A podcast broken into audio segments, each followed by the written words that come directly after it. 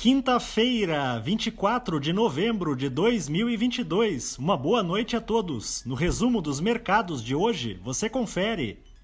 O Ibovespa terminou o dia em alta de 2,75% aos 111.831 pontos, com um pregão marcado pelo baixo volume de negócios, em função de feriado nos Estados Unidos e da estreia da seleção brasileira de futebol na Copa do Mundo.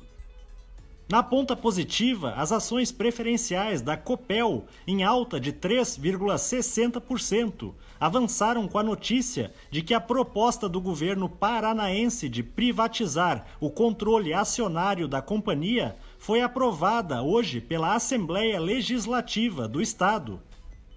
Os papéis da Americanas, em alta de 11,18%, acompanharam o desempenho de outras ações ligadas ao comércio varejista no país, que foram impulsionadas pela divulgação do IPCA 15 de novembro, mais suave do que o esperado.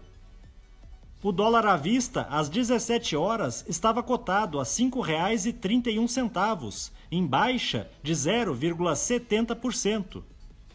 Já no exterior, as bolsas asiáticas fecharam na maioria em alta, enquanto o governo chinês está ampliando os lockdowns devido ao avanço da Covid-19 no país. Nas últimas 24 horas, o número de novos casos da doença chegou a 31.444, marcando o maior patamar desde que o coronavírus foi detectado pela primeira vez em Wuhan, no final de 2019. No Japão, o índice Nikkei teve alta de 0,95%.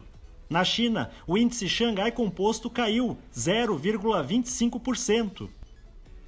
Os mercados na Europa encerraram em alta, apoiados pela publicação da ata da última reunião de política monetária do Banco Central Europeu, que mostrou uma preocupação dos dirigentes da instituição com uma recessão na região, o que pode indicar um possível alívio nas altas de juros por lá.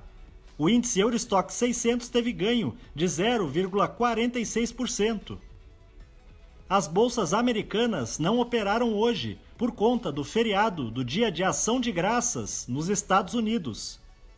Somos do time de estratégia de investimentos do Banco do Brasil e diariamente estaremos aqui para passar o resumo dos mercados. Uma ótima noite a todos!